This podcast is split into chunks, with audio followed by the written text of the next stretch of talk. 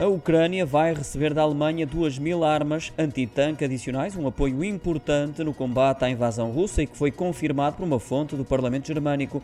Surge depois do envio de cerca de 500 mísseis dos 2.700 entretanto prometidos.